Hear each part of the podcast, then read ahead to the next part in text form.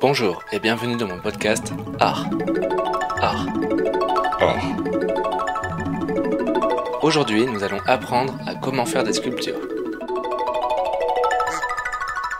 Alors, avant de se lancer dans la réalisation d'une sculpture, il faut d'abord en connaître la définition. La sculpture Kezako. Zako. Zako. Zako.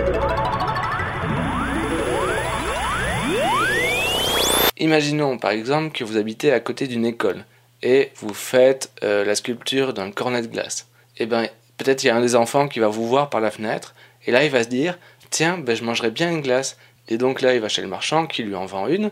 Donc dans ce cas on voit très clairement l'influence de votre travail en tant que sculpteur sur cet enfant notamment qui sans avoir vu votre cornet de glace n'aurait peut-être pas acheté de glace et euh, même n'en aurait peut-être même pas voulu si on lui avait proposé gratuitement. Alors pourquoi cette histoire? Parce que ça vient illustrer le fait que la sculpture, c'est la modulation de la forme qui va avoir de l'influence sur les autres, leur ouvrir des nouvelles cases dans leur cerveau pour leur offrir de nouvelles perspectives. De nouvelles perspectives. Comment est-ce qu'on fait ça? Comment est-ce qu'on fait de la sculpture aujourd'hui?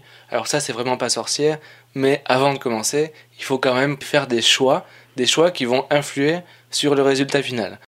Alors d'abord, quel sera le sujet? Alors ça, il faut savoir que c'est un des gros gros avantages de la sculpture, c'est qu'il y a une infinité de choix de sujets et que vous pouvez représenter tout ce que vous voulez.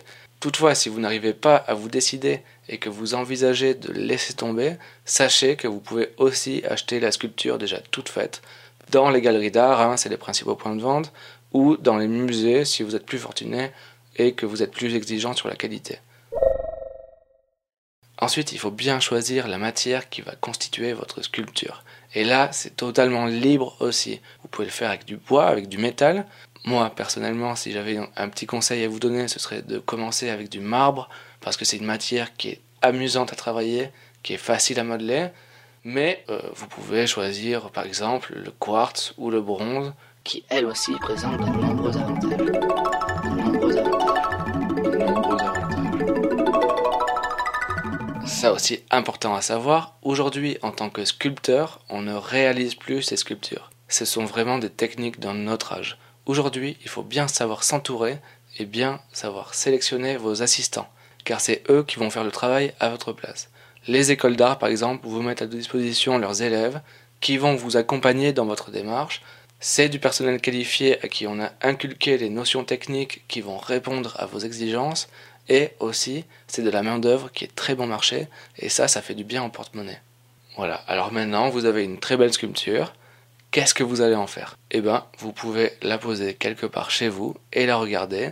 C'est son application principale, c'est à ça que ça sert d'une manière générale. Voilà, l'émission se termine ici. Demain, on parlera des blousons en fourrure. On apprendra à en faire soi-même à la maison. Voilà, une très belle journée à vous et à demain. À demain.